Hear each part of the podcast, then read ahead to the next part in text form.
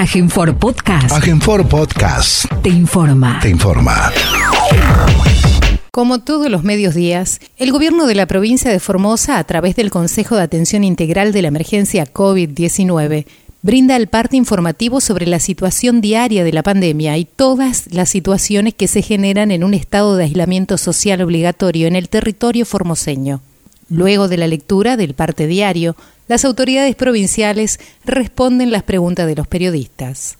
Vamos a proceder a brindar el parte informativo número 166 correspondiente al día 25 de agosto del año 2009, de, perdón, 2002, 20, del Consejo de Atención Integral de la Emergencia COVID-19, creado por decreto del Poder Ejecutivo Provincial número 100 del presente año.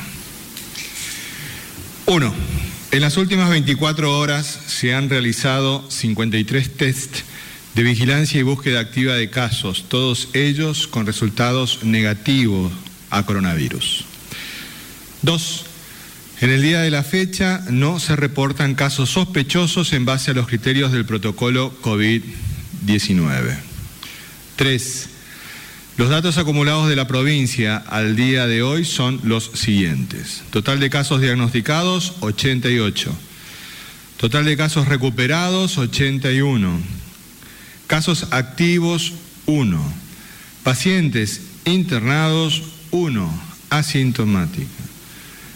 Fallecidos por COVID, 0. Casos en tránsito con egreso de la provincia, 5. Cantidad de test realizados a la fecha 7.449, con un 1.18% de positividad. 4.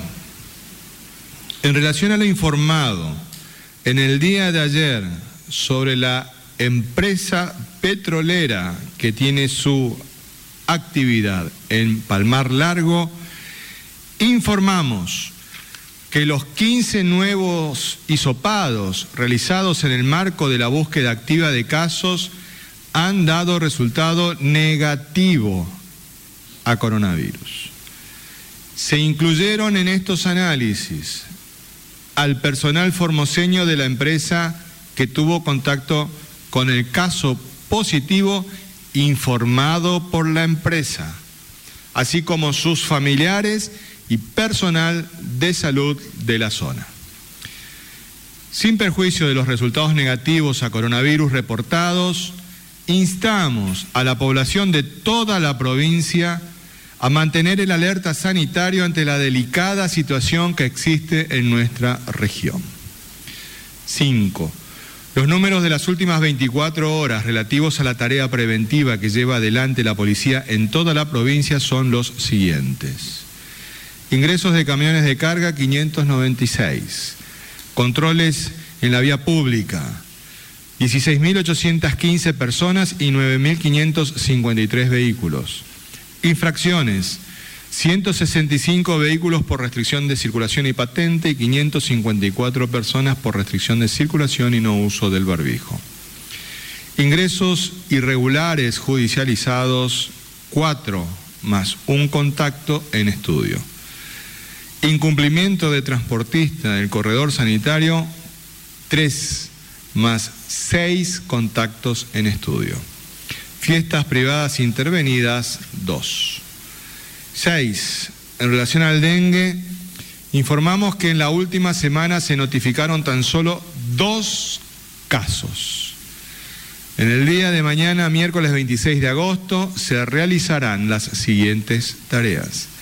Control de focos y tratamiento con herbicida, barrio Seba Perón, de Ingeniero Juárez, San Miguel de Laguna Blanca, Porteño Norte de Clorinda y barrios. 12 de octubre, San Juan Bautista y San Martín de la ciudad capital. Descacharrizado en el barrio Villa Lourdes de la ciudad de Formosa en conjunto con Vialidad Provincial. 7. Con provincianos las cifras récord de casos positivos y fallecimientos por COVID-19 reportadas en el día de ayer en la República Argentina nos demuestran que el peor error que se puede cometer es negar la realidad. El individualismo, que es una cultura propiciada por el capitalismo sin límites y naturalizada por una parte de la población, no solo resulta reprochable, sino que en este contexto de pandemia implica además un peligro real y concreto para la salud y para la vida de las personas. Seamos responsables, seamos solidarios, seamos cuidadosos de la salud propia y de la de nuestros seres queridos y de toda la comunidad. No bajemos al respecto. Nuestro ministro de la comunidad, el doctor Aníbal Gómez, nos podrá informar lo propio. Doctor. Muy bien, muy buenos días. Sí, este es para informar a los beneficiarios este, del programa este, de pacientes celíacos que la distribución de las cajas alimentarias ha comenzado en el día de hoy, este, por la mañana, y se va a este, va a transcurrir este procedimiento hasta el día viernes, en donde se va a dar por finalizado lo que es eh, Formosa Capital, en el mismo lugar habitual que ya los beneficiarios lo conocen, que es por eh, la calle Paraguay 50, así que ahí pueden concurrir para retirar las cajas alimentarias especiales para los enfermos celíacos. Posteriormente se continuará con el cronograma de entregas en el interior de la provincia. También para informar que el plan alimentario que atiende a poblaciones aborígenes de toda la provincia y que ya estamos en las 18.000 familias atendidas, teníamos 17.800, ya hemos alcanzado las 18.000 familias en el transcurso de, esta semana fueron entregadas y atendidas más de 1.600 familias en las localidades de Divisadero, El Quebracho y El Chorro. Y en el transcurso de esta semana estaremos haciendo el mismo trabajo en el Potrillo, atendiendo a 2.568 familias en esa localidad. Esto es este, con respecto a las este, al plan alimentario correspondiente a familias aborígenes de toda la provincia. Informar también que el plan Nutrir, que está asistiendo normalmente en los horarios habituales en los siete centros de distribución, con la cantidad de productos frescos este, habituales, que son 17, más el refuerzo que corresponde a las familias con cinco o más miembros, este, en forma absolutamente normal.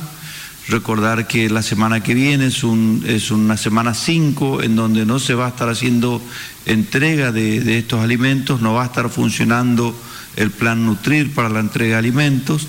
Esta semana se aprovecha para poner en condiciones todos los equipos que tienen que ver con la parte informática, con los equipos de frío, eh, refrigeración en general, con, todo el funcionamiento, el mantenimiento de los centros de distribución de alimentos y también, por supuesto, con el centro acopio que está ubicado en el parque industrial. Debemos recordar de que nuestra provincia viene sufriendo una sequía muy intensa en todo el territorio, con gran parte de Sudamérica en algunos lugares con más de hace un año que no está lloviendo y sin embargo rescatamos de que el plan Nutrir sigue aportando los elementos, este, los vegetales frescos, nutritivos y saludables este, eh, que habitualmente entregan. Y esto es posible porque todos los riachos que están surcando nuestra geografía provincial tienen agua en este momento, tienen agua dulce y esto permite que los productores que estén a la vera de todos estos riachos tengan la posibilidad de seguir produciendo, además de atender, por supuesto, la producción de agua potable de absolutamente todas las localidades de nuestra, de nuestra provincia, que hoy, a pesar de esta tremenda sequía, vemos de que no hay una situación de emergencia desesperante porque nuestra población está asistida con este servicio esencial, que es brindar agua potable a los pobladores en primer lugar, pero también para atender la producción primaria, este, y esto permite que los pequeños productores paiperos de nuestra provincia sigan aportando los elementos tan necesarios para una buena alimentación en, en esta época de pandemia. Recordar nuevamente que esto es fundamental porque una cosa es comer, ingerir calorías y otra cosa es tener calidad nutricional. Y esto justamente lo que se hace es tener calidad nutricional porque esto significa buena salud para nuestra población, pero fundamentalmente para los más vulnerables que son las mujeres embarazadas, los niños y los ancianos. Gracias de la salud de nuestra única paciente internada en el Hospital Interdistrital Evita, nuestro médico infectólogo, el doctor Julián Vivolini, nos brindará la información pertinente. Doctor. Muchas gracias, buenos días, saludos a todos y a todas. Bueno, actualmente nuestra paciente, la mamá que aún está internada, por suerte ha evolucionado favorablemente, no tiene ya actualmente, no refiere ninguna sintomatología relacionada con coronavirus, por supuesto, por lo tanto estamos en buenas proyecciones, con buen pronóstico, eh, los estudios que se suelen hacer también dan todos bien, así que estamos esperanzados que continúe así, si es así habrá que esperar el tiempo necesario para comenzar a hacer los estudios, para ir planificando si todo va bien, si no vuelve a tener ningún síntoma, su alta en el futuro. Así que estamos bien encaminados, está bajo apoyatura, por supuesto, psicológica, porque en virtud que no la tiene a su hija pronto, aún todavía no la pudo ver, así que está bajo tratamiento y seguimiento, pero está con todas las ganas de recuperarse para poder, por supuesto, ir a ver a su hija. Así que estamos eh, con ganas de que continúe todo bien como hasta ahora. Gracias. A favor de Palmar Largo se diagnosticó en Salta. Sin embargo, Sebastián Barrios, de la Obra Social de Petroleros, dijo que el trabajador que dio positivo a COVID fue diagnosticado en Formosa, no en su lugar de origen. Detalló que esta persona ingresó a principio de mes con un PCR negativo y que fue hisopado días después ya en territorio formoseño. Eh, si podrían aclarar dónde fue hisopado y diagnosticada esta persona. Muchas gracias.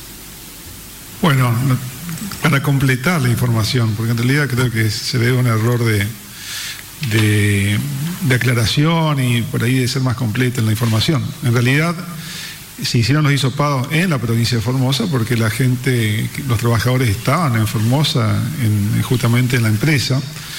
Y además de eso, eso claro, y bueno, y aparte el parte, parte de ayer decía, como acerca acá el informe el ministro, en el cuarto punto ayer decía, ante la información recibida de la empresa petrolera de Palmar Largo sobre casos positivos a coronavirus de su personal que fueron diagnosticados en la provincia de Salta. ¿Por qué?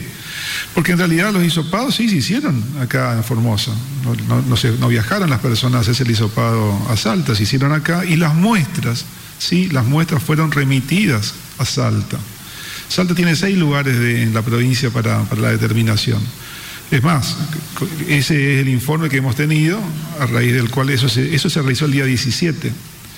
Eh, ese, ese, estudio de 40 trabajadores entre personas de Salta y de, y de Formosa, aproximadamente 40 personas, que se hizo el hisopado con recursos humanos de la provincia, eso es así, con eh, insumos que proveyó la empresa, y las muestras se remitieron a la provincia de Salta. Y ahí fue el diagnóstico que motivó toda la investigación y el estudio de casos. Dentro de este caso, bueno, justamente referido por, por esta autoridad de un personal de Salta, y esa fue la situación también que motivó que hiciéramos más estudios, dos personas de, la localidad de Palmar Largo, formoseños, que repetimos los hisopados, los primeros hisopados fueron negativos, volvimos a repetir otro hisopado, los hisopados del día de ayer que, que quedaban pendientes de información también fueron negativos. Así que eso nos da la tranquilidad y la seguridad para, todos los habitantes de, de Palmar Largo fundamentalmente eh, y de las comunidades vecinas de que no hay circulación viral, no hay circulación viral. Le hemos reiterado, inclusive en la búsqueda activa de casos, contactos probables, personal de salud, todas las muestras que se han eh, procesado el día de ayer han sido negativas. Siguiente pregunta, por favor. Buenos días, Alejandro Richard para LR8 Radio Nacional Formosa y LR20 Radio Nacional Las Lomitas. Yo quería consultar sobre el caso 88, que es el último caso, es la única persona que está internada. Esta persona había venido con un acompañante y había hecho la cuarentena. Eh, yo quiero preguntar si todavía sigue haciendo la cuarentena esta persona y si sería inminente un positivo en él. Gracias. Doctor Vigorini. Sí, efectivamente está en cuarentena todavía. Los primeros estudios a él le dio negativo. En realidad lo ideal es siempre hacer un estudio antes de su alta, que es el, habitualmente ah, para que el 14 se pueda ir. En algunas ocasiones, si tiene síntomas, le hacemos antes. Así que en eso dependerá de cómo evolucione él. Pero él está asintomático y antes de su alta, obviamente, siempre tenemos que descartar que no tenga positivo. Si es negativo todo, se podrá ir. Pero está haciendo cuarentena, así es. Siguiente pregunta, por favor. Buen día, Blasich Ángel, Diario Norte, Formosa. Ministro González, ayer observamos dos hechos en esta ciudad capital. El primer hecho, esa pelea en un local público donde no había distanciamiento, barbijos sacados, entró la policía, pero no vimos a ningún detenido. Después vamos a una imagen donde a un joven adolescente, a un niño, que estaba en una placita jugando, fue detenido y fue, digamos, llevado, esposado, ministro. ¿Qué le podemos decir a los formoseños? ¿Cuál estuvo mal? ¿Qué actitud estuvo bien? Gracias. En primer lugar, me parece que es interesante poder analizar un contexto, porque puestas así sobre la mesa una información sin analizar el contexto, eh, puede dar lugar a malinterpretaciones. Entonces no es correcto poder realizar este, este análisis si es que no contextualizamos este tipo de cuestiones. En primer lugar, el hecho al que usted está haciendo referencia está hablando de una situación que ocurrió dentro de la municipalidad de Formosa. Nosotros no tenemos como actividad de seguridad que pedirle ninguna explicación respecto de qué actividad van a realizar dentro de un local que es propio de una entidad que es autónoma como es la municipalidad de Formosa. Es evidente que ahí habrán habido algunas discusiones entre algunas personas por la información periodística y que existirían ahí algunas situaciones que tendrían que ser resueltas en distintos ámbitos, no solamente en el ámbito gremial, sino también en el ámbito judicial y, por qué no, en el ámbito político. Ese es un aspecto. Con relación a lo que tenga que ver en el aspecto epidemiológico con esta cuestión, debe seguir su trámite y su tránsito. En relación a otra situación que usted plantea, es una situación más de las muchas que ocurren, en las que el personal policial tiene una función y que es la de estar recordándonos permanentemente, somos adultos, por más que usted lo quiera presentar como un niño, ya es un chico grande, hay que tratar con respeto a la policía. Son seres humanos. Entonces, me parece que tenemos que tener una mirada omnicomprensiva de la situación para poder realizar algún tipo de calificaciones.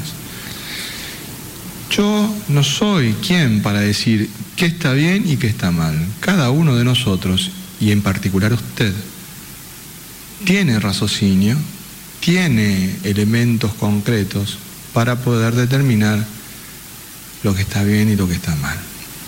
Estamos en una situación de pandemia estamos en una situación en la que requiere que tengamos todos cuidados y debemos cuidarnos, debemos cuidarnos.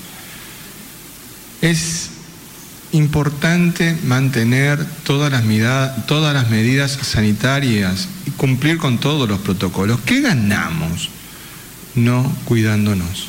No ganamos absolutamente nada. Entonces tenemos que hacerlo en un marco de respeto. Ya no estamos como para tener esas, esas, situaciones de, rebeldía.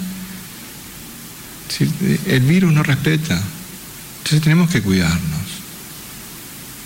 Y van a empezar a decir, claro, pero acá no hay circulación viral, entonces abramos todo. Y claro, pero veamos la situación en la que estamos la situación de la provincia de Salta, la, situación de la provincia del Chaco, la situación del Paraguay.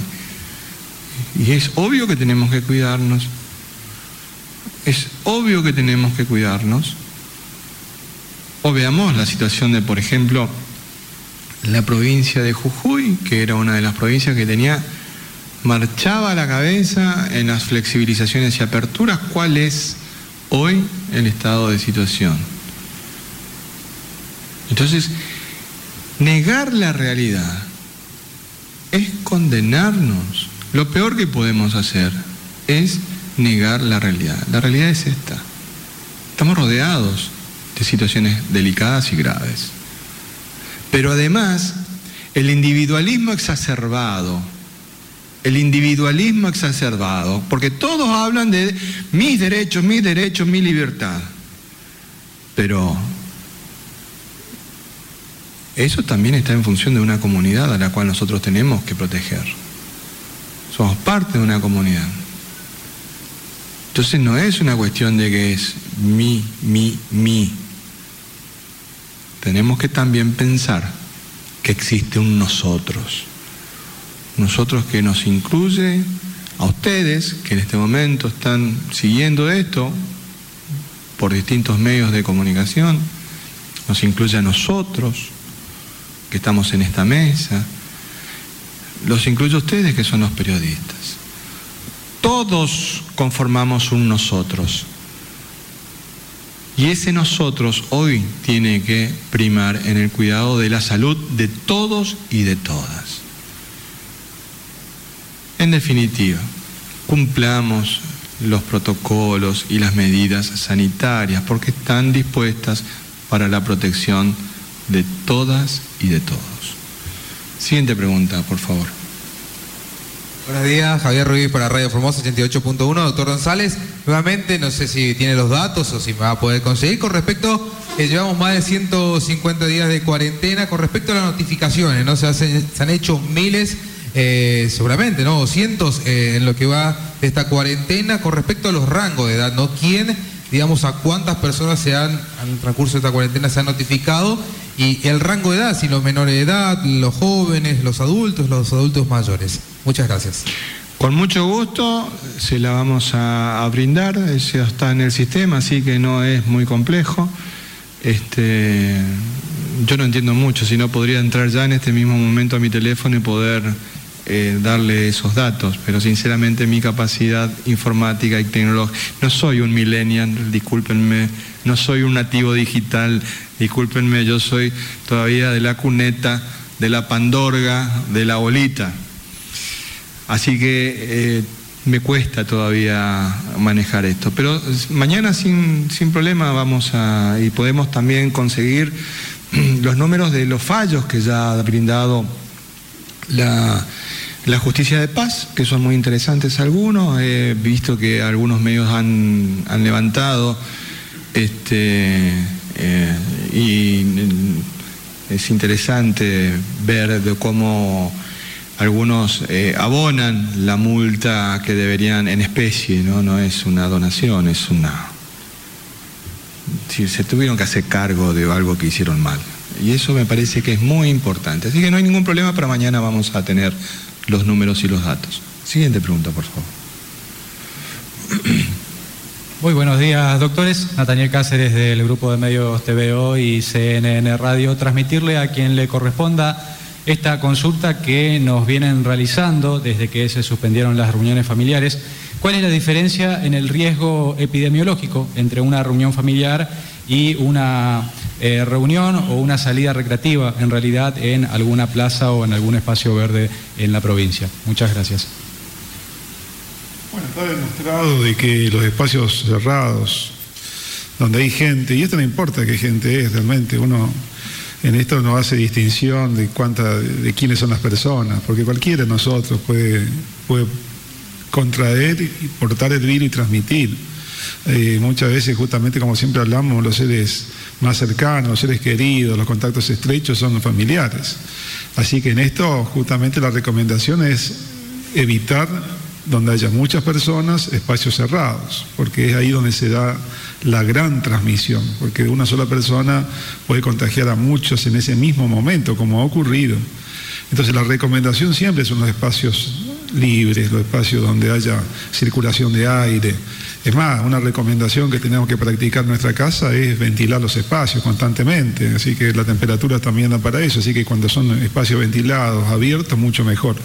esto está, esto hay un estudio también reciente que lo publicó un profesor de una universidad de Estados Unidos, donde señalaba que los espacios cerrados contribuyen directamente a propagar rápidamente la enfermedad.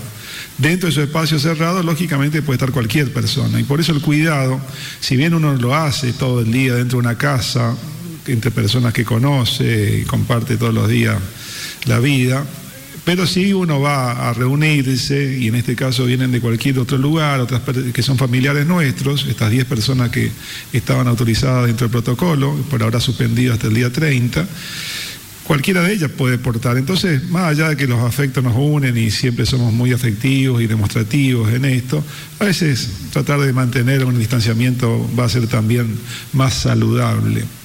Sabemos que es difícil, pero bueno, es la recomendación que tenemos por sobre todo que, mantener. Y, lógicamente estas reuniones que a veces también son con amigos, porque los amigos también a veces vienen de distintos otros lugares. A veces en la familia, bueno, se juntan dos familias, suman diez. Eh, que son de distintas casas, pero los amigos vienen de muchas más casas y lógicamente también aumenta la probabilidad. Entonces también estas reuniones amistosas son a veces las que contribuyen a, propagar la enfermedad. Que si bien repetimos, no tenemos transmisión, pero estamos preparados, nos estamos preparando, nos estamos acostumbrando a esta situación incómoda, incómoda, pero que nos va a mantener con salud y con vida a todos a nosotros y a nuestros seres queridos. Así que por lo pronto, mantener este protocolo de evitar una gran cantidad de personas en lugares cerrados. Si me permiten agregar un puntito, hoy a la mañana tempranito lo estuve escuchando al ministro, ah, perdón, al gobernador de la provincia de La Pampa, que estaba saliendo con, con una radio de Buenos Aires, creo que es la que usted es corresponsal, y creo, que era esa radio, ¿no? Que usted no, pongo en duda eso. Eh, y él decía algo muy interesante. La Pampa tuvo una, un, foco de infección muy importante que de ocho casos pasó a tener ciento y pico de casos al día de hoy, que había entrado por el oeste de la provincia de Buenos Aires eh, y que este, había desde ahí, desde Catriló, se extendió después a La Pampa a la Santa Rosa, perdón, y a General Pico. Pero ¿qué es lo que decía este, este, el gobernador? Decía, y usted sabe, le decía al, al periodista, de que los contagios no fueron en lugares de trabajo, sino que los contagios se dieron en reuniones familiares. En particular, decía, en aquellas que hicieron se hicieron de noche, porque existía en esa, en esa situación una mayor liberalidad. Simplemente era traer a colación algo que lo mencionó hoy el gobernador de La Pampa y que él, me pareció muy gráfico. Los contagios estos no se dieron en lugares de trabajo, fueron en reuniones sociales. Me parecía interesante como aporte. Siguiente pregunta, por favor. Buen día, María de los Ángeles Delgado para la 92.9 Radio Fernando y para la producción de Provincia con Aroma de Mujer. Bueno, ministro, antes que nada, preguntarle si desde la provincia de Formosa, si desde el gobierno de la provincia y a través del Ministerio de Educación durante este tiempo de pandemia, se ha hecho un balance con respecto a la educación de nuestros niños, de nuestros jóvenes, y saber si es que se ha logrado esa enseñanza, aprendizaje y ese método inclusivo con, posibilidades y alternativas para todos los formoseños. Simplemente eso, gracias. Usted sabe que ha sido muy importante el, el trabajo que ha llevado adelante el Ministerio de Educación para poder transmitir los contenidos a los niños, a las niñas, a adolescentes y a los jóvenes para que puedan permanecer activos y estudiando. Ciertamente tenemos distintos resultados. No hay una línea eh, bien definida de este es el nivel. Tenemos distintos resultados. En algunos lugares eh, eh, es mejor, en otros lugares un poquitito menos, pero lo importante es que estamos trabajando en todos los ámbitos. Y fíjense ustedes que se han buscado distintas alternativas. Las redes sociales, los medios de comunicación que también participan con la emisión de los distintos programas eh, propios de, de, educación. Generamos contenidos propios, generamos contenidos propios, porque no solamente son los programas de, eh, que emite el Ministerio de Educación de la Nación, sino los que emite nuestro propio eh, eh, ministerio, nuestra, que es elaborado por, por el mismo personal docente de distintos lugares. Después, creo que después de la conferencia nuestra todos los días pasan los programas en, en los canales locales. Es muy interesante ver a, docentes de distintos lugares de nuestra provincia dando las clases. Se ha trabajado inmensamente en la elaboración de las cartillas este, provinciales para aquellos lugares donde es un poco más difícil el acceso a eh, la internet de la casa es muy interesante la experiencia que se está logrando ahora con el regreso a clases semipresencial en las escuelas rurales. En fin, se han puesto a trabajar y han avanzado en esta nueva modalidad que al mundo ha puesto en, en, en, reto para ver cuáles son los caminos que debemos seguir. Hablar hoy de un resultado me parece que es un poco apresurado porque la educación es un proceso. La educación es un proceso. Entonces, los resultados los vamos a ir evaluando las autoridades de educación, obviamente con una evaluación continua, pero los resultados vamos a evaluarlos. ¿Va a ser un año normal? Obvio que no es un año normal. Obvio que vamos a tener que ajustar muchísimas cosas, no solamente en este aspecto pero que se ha trabajado, se ha trabajado mucho.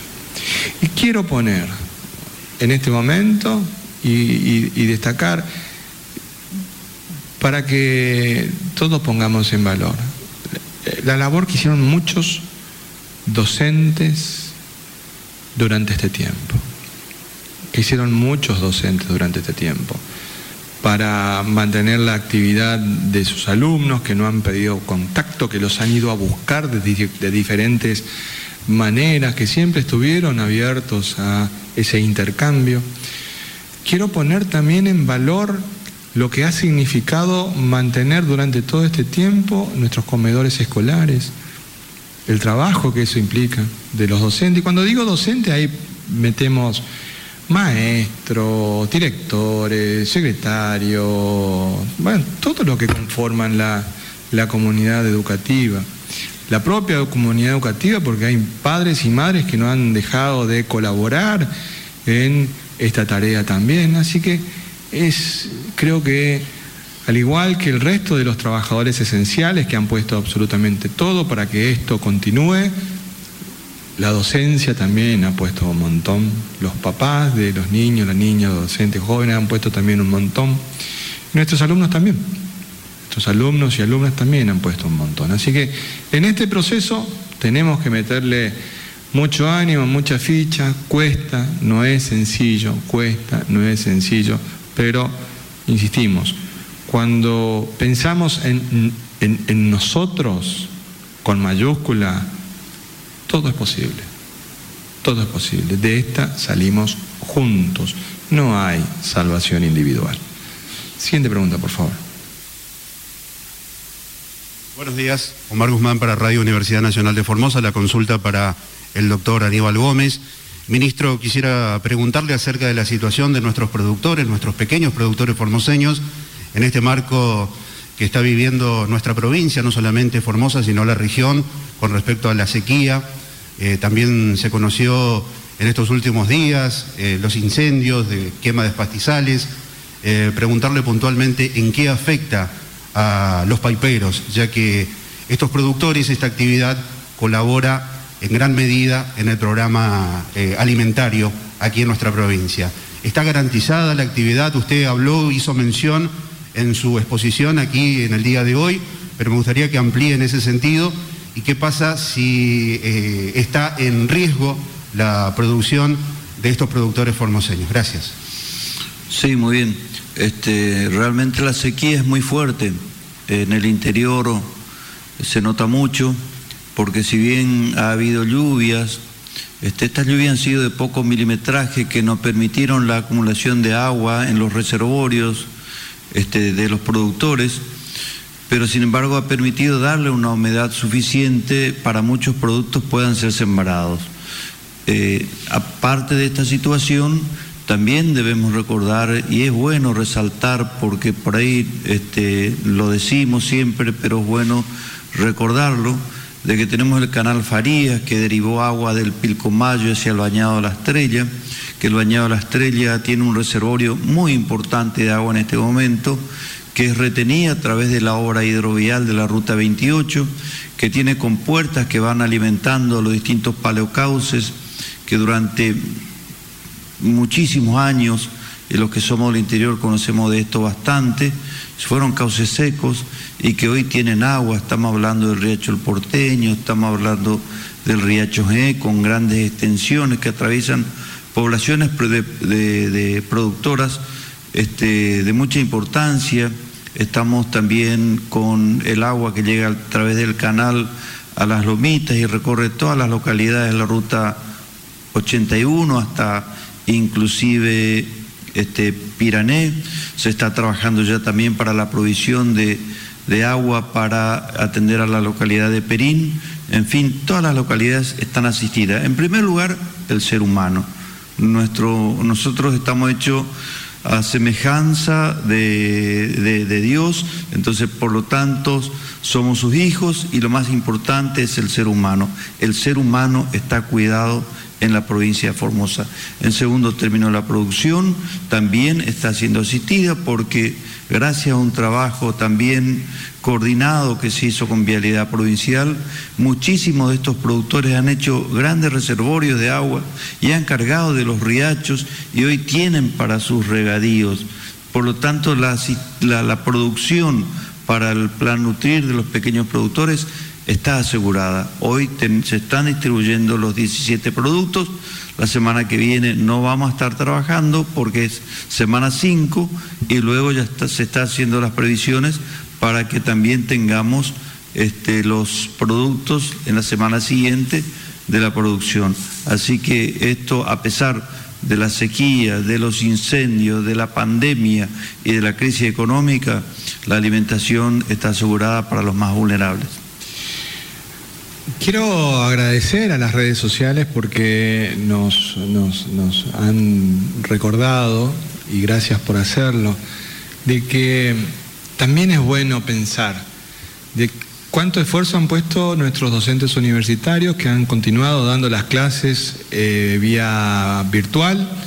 ¿sí? Este, eso también es relevante poner de resalto. Pero también hay un aspecto que había omitido y pido disculpas porque uno algunas veces cuando habla de escuela piensa en guardapolvos, esa experiencia, pero La capacitación docente no ha cesado durante todo este tiempo. Nuestro Instituto Pedagógico Provincial ha venido trabajando todo este tiempo, el Instituto Pedagógico Provincial Justicia Social, desde una plataforma comunicacional y desde ese lugar continuó trabajando en la mejora de la educación de Formosa en lo que hace a la formación de nuestros docentes. Así que muchas gracias a todos los trabajadores de la educación, porque también en esta pandemia se han tenido que acomodar a la situación para seguir adelante. No puedo en este momento dejar de mencionar de que esto me trae a la memoria algo que había dicho mi mamá, que fue docente también, fue maestra en, Palos, en, su juventud, en Laguna Blanca obviamente, pero cuando se casó fue a Fortín Soledad, Fortín Soledad y años 60. Entonces mi hermana dio clases ahí, mi hermana también docente, con los años ya cuando mi mamá estaba jubilada y ya se dedicaba a sus nietos y a sus bisnietos, le preguntó, mamá, ¿cómo hiciste para enseñar? Y me dice mi hermana que ella le contestó,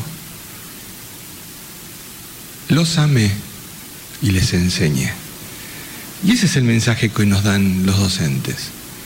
Fíjense cómo no es necesario más que amor para enseñar.